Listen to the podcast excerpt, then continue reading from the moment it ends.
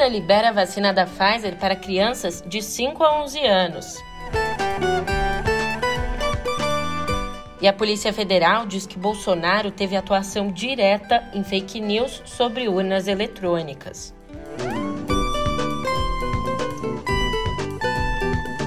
Por fim, mas não menos importante, André Mendonça toma posse no Supremo Tribunal Federal.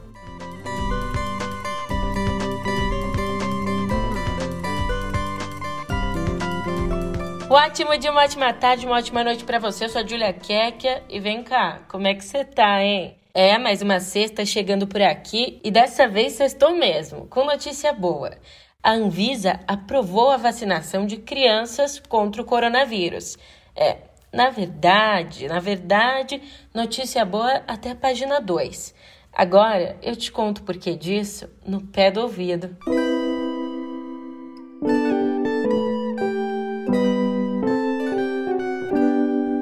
Pois é, como estava previsto, inclusive a gente até conversou por aqui sobre isso no último episódio. Ontem, a Anvisa anunciou a liberação da versão pediátrica da vacina da Pfizer para crianças de 5 a 11 anos. Só que o que surpreendeu mesmo foi a declaração do presidente Jair Bolsonaro afirmando que, mesmo não tendo ingerência sobre a agência, pediu extraoficialmente os nomes dos técnicos envolvidos na liberação eu pedi, né, oficialmente, o nome das pessoas que aprovaram a vacina para criança a partir de 5 anos. Nós, nós queremos divulgar o nome dessas pessoas para que todo mundo tome conhecimento quem são essas pessoas, né? E, obviamente, forme o seu juízo. A direção da Anvisa já foi alvo de ameaças que estão sendo investigadas pela Polícia Federal. E isso antes mesmo da vacinação de crianças ser aprovada. Aliás, o diretor-presidente da Anvisa, Antônio Barra Torres, diz que a violência antivacina está em viés crescente e que é necessário discuti-la antes que as ameaças se concretizem.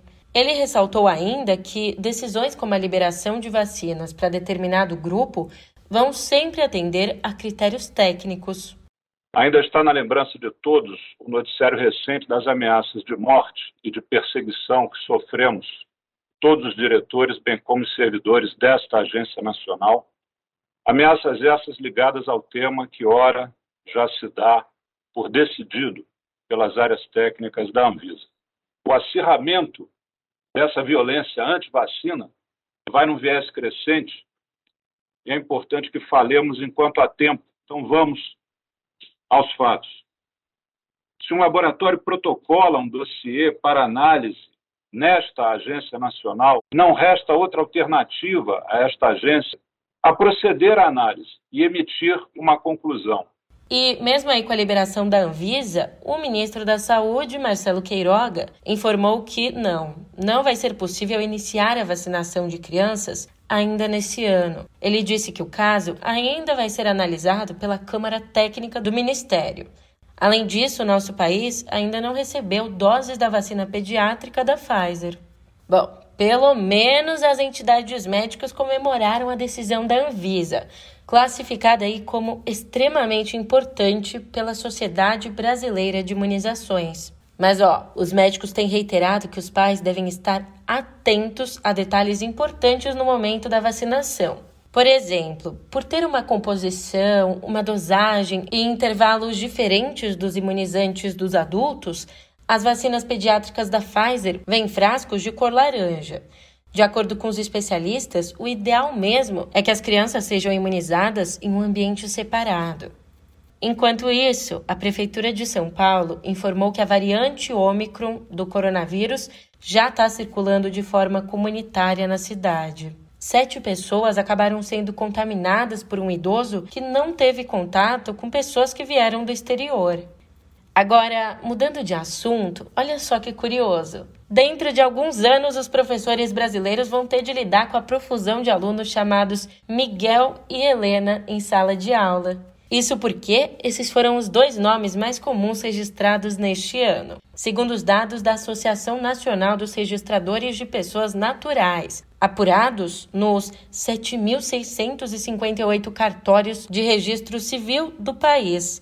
E, embora essas listas sejam aí dominadas por nomes habituais, chamou a atenção especialmente o nome Gael, que nem entrava no top 50 de 2019 e agora ocupa a terceira posição entre os nomes masculinos.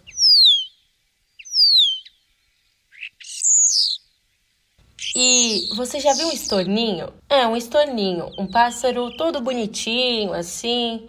Quem olha esse pássaro todo fofinho nunca vai imaginar que, na verdade, trata-se de uma praga que, segundo o Ibama, já está invadindo o Brasil. De acordo com o órgão, os bandos da ave já ocupam pelo menos cinco municípios gaúchos na fronteira com o Uruguai.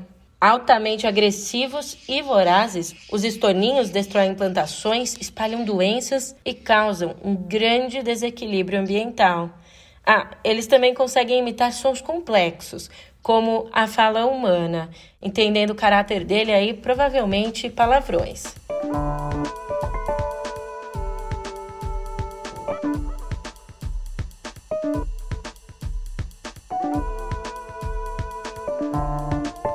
A nossa editoria de política começa com o presidente Jair Bolsonaro, que agiu de forma direta e relevante para espalhar desinformação sobre o sistema eleitoral brasileiro.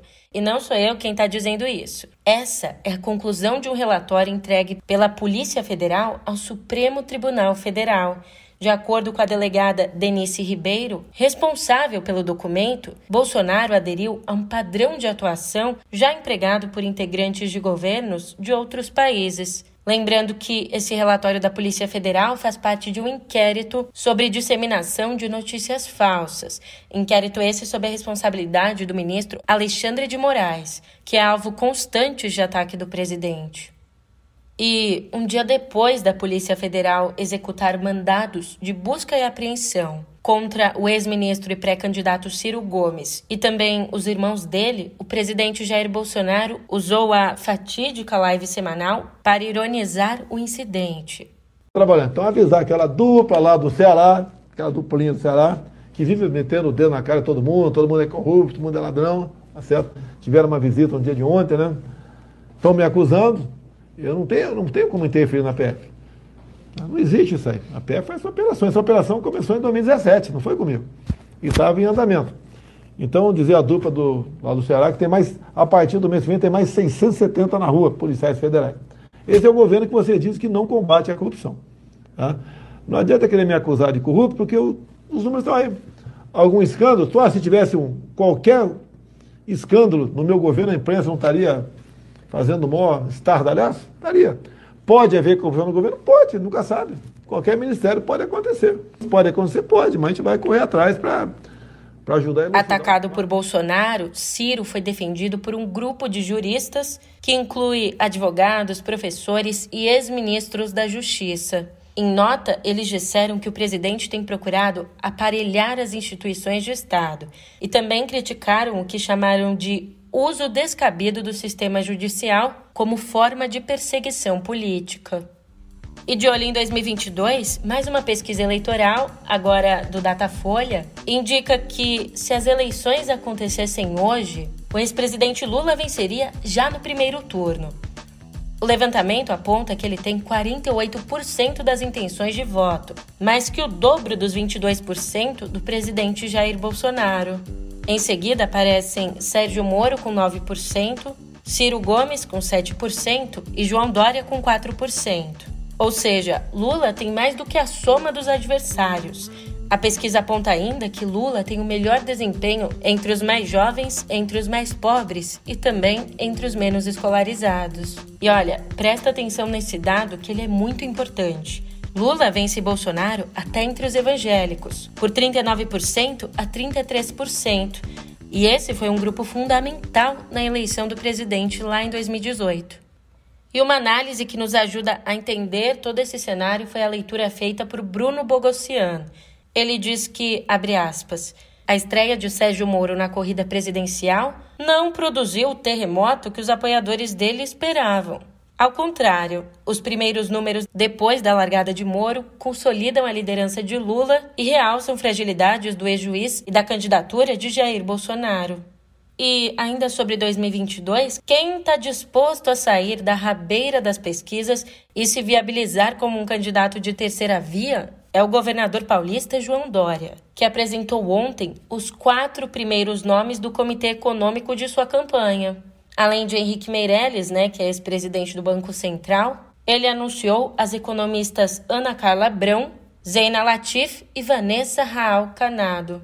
Para explicar o funcionamento da equipe, ele ironizou o ministro da Economia Paulo Guedes. Dória disse, aspas, o Brasil já entendeu que a gasolina do posto Ipiranga acabou. Não teremos um posto Ipiranga, teremos uma usina de talentos econômicos. Aliás, os quatro ressaltaram diversas vezes a preocupação com o aspecto social das propostas que serão elaboradas. E isso faz sentido, já que o desemprego e o avanço da miséria são apontados pelos eleitores como as maiores preocupações.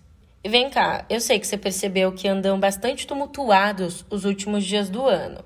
É, Polícia Federal à porta de Ciro Gomes, Alckmin deixando o Ninho Tucano, Sérgio Moro como agente da CIA? Agora eu te pergunto. Quem afinal tem legitimidade na eleição do ano que vem para dizer que é democrata e limpo? Para pensar sobre essa questão, você tem que assistir o novo episódio do Ponto de Partida, lá no YouTube do Meio.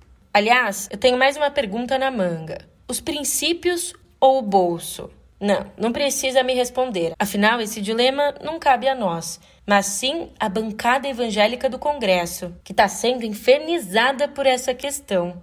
Ontem a Câmara aprovou, por 293 votos a 138, a urgência no projeto que legaliza os cassinos e ainda outros jogos de azar no Brasil. Com a urgência aprovada, o texto não terá de passar por comissões, indo direto ao plenário. A gente sabe, esse assunto é anátema para a bancada religiosa, mas o presidente da Câmara, Arthur Lira, pôs na mesa uma carta poderosa. Ele quer amarrar a liberação da jogatina à aprovação da PEC que isenta templos de pagar IPTU em imóveis alugados. Hoje, eles já não pagam em imóveis próprios. E falando em evangélicos, espaço aberto para o terrivelmente evangélico. É, ontem, numa cerimônia de apenas 15 minutos, André Mendonça tomou posse no Supremo Tribunal Federal. Ali, em seu discurso, o ex-ministro da Justiça se comprometeu a consolidar a democracia e esses valores e garantias e direitos que já estão estabelecidos e também os que vierem a ser estabelecidos no texto da nossa Constituição. Prometo bem e fielmente cumprir os deveres do cargo de ministro do Supremo Tribunal Federal, em conformidade com a Constituição e as leis da República. Participaram da posse o presidente Jair Bolsonaro, o vice Hamilton Mourão e os presidentes da Câmara, Arthur Lira, e do Senado, Rodrigo Pacheco. Depois da cerimônia, o novo ministro participou de um culto evangélico com Bolsonaro em Brasília onde foi recebido aí com aplausos. Como é que vamos receber? Vamos dizer todos juntos. Seja bem-vindo em nome de Jesus. E vamos dar para Jesus na vida deles uma linda e calorosa salva de palmas. Em que pese o discurso de posse, a expectativa dentro do Supremo é que Mendonça será um ministro lavajatista, conservador em costume e alinhado com o governo em assuntos de economia.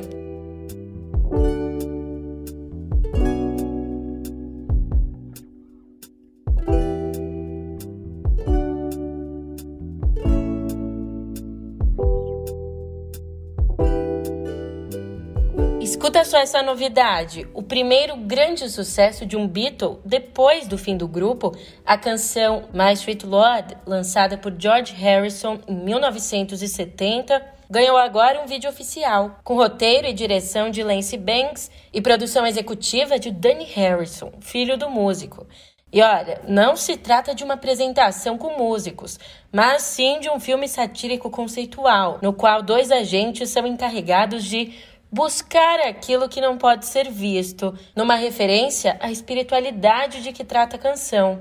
Uma das diversões é identificar, por exemplo, as dezenas de participações especiais, como a do também ex-Beatle Ringo Starr, também da atriz Rosanna Arquette, do cineasta Taika Waititi e do gênio das paródias Weird Al Yankovic. E ó, como hoje é sexta-feira, a gente merece. Com você, My Street Lord, tocada ao vivo por George Harrison no lendário concerto para Bangladesh, lá em 1970.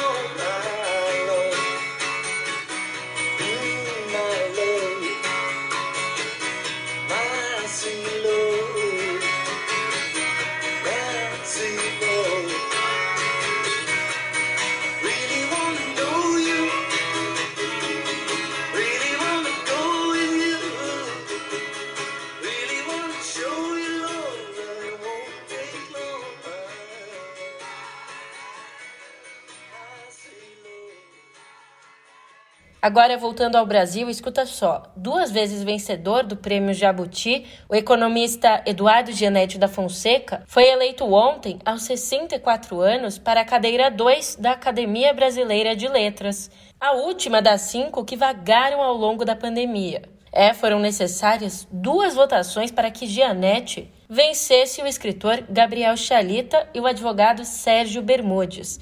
O novo imortal é mineiro de Belo Horizonte, lecionou na Universidade de Cambridge e tem uma longa bibliografia de teoria econômica. Também foi o responsável pelos programas econômicos das campanhas presidenciais de Marina Silva ali nos anos de 2010, 2014 e 2018. E ó, ao contrário das outras escolhas recentes da ABL, esta teve ares de campanha eleitoral, só que no mau sentido. Apoiador de Gianete, o editor Pedro Correia do Lago teria feito aí acusações pesadas de assédio contra Chalita. O imortal Carlos Nejar, de 82 anos, disse, por exemplo, que essa foi a primeira vez em que ele viu uma campanha tão suja. Já que eu já trouxe aqui uma polêmica, vou trazer outra. Já não é de hoje que a escritora J.K. Rowling, que encantou o mundo com a série Harry Potter, vem comprando briga aí, inclusive com os fãs das obras dela, por conta de posturas e comentários transfóbicos nas redes sociais. No último post polêmico que a autora fez, post que envolvia a reportagem de um jornal conservador inglês sobre a classificação de crimes, bom, esse post acabou provocando reações de anônimos e de celebridades. Uma delas foi ninguém mais, ninguém menos que Linda Carter, a eterna Mulher Maravilha. Desculpa aí, Galgador. Bom, sem, que, sem citar a escritora, a atriz deu um recado no Twitter. Ela disse, aspas, você não precisa ser trans para entender a importância de respeitar as pessoas trans e afirmar suas identidades. A vida é muito curta. Eu não consigo imaginar o sentido de alguém usar sua fama e recursos para diminuir os outros. Esse foi então um comentário bastante ácido, mas também bastante certeiro de Linda.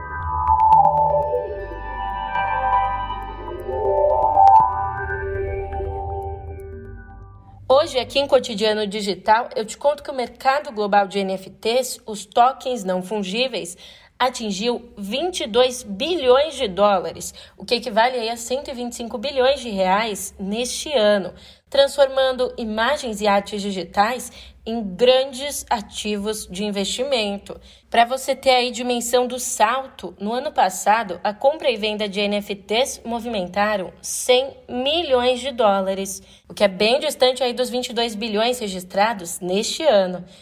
Bem, o NFT mais valioso vendido em 2021, The First 5000 Days. Uma colagem digital da Beeple, o nome usado pelo artista digital americano Mike Winkelmann. A arte digital acabou sendo leiloada por 69 milhões e 300 mil dólares em março, tornando-se uma das peças de arte mais valiosas de todos os tempos vendida por um artista vivo. Ainda outro NFT da Beeple, Human One foi vendido por 29 milhões de dólares.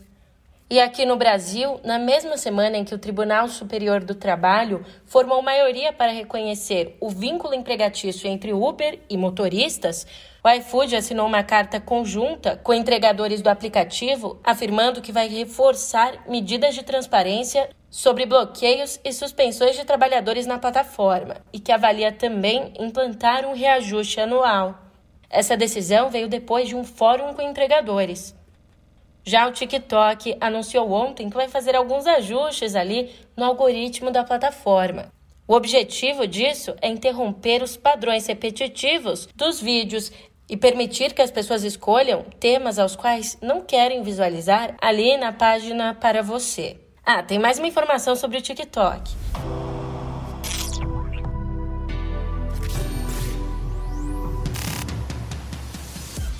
Nessa semana aconteceu a primeira edição do TikTok Awards, a premiação com os melhores criadores do ano na rede social. Entre os vencedores estão a influenciadora Virginia Fonseca, que ganhou na categoria Musa das Trends. Olha, quem também levou o prêmio para casa foi Clarissa Miller, como hit do ano. Ari Fontoura também não saiu de mão abanando, não. Ele levou o prêmio na categoria Chegou Brilhando. E, bom, Agora eu vou nessa porque eu preciso ralar muito para ganhar o prêmio de Bom Vivan nesse final de semana, né? A gente tem que curtir um pouquinho. Mas eu te vejo por aqui segunda-feira, hein? Até lá!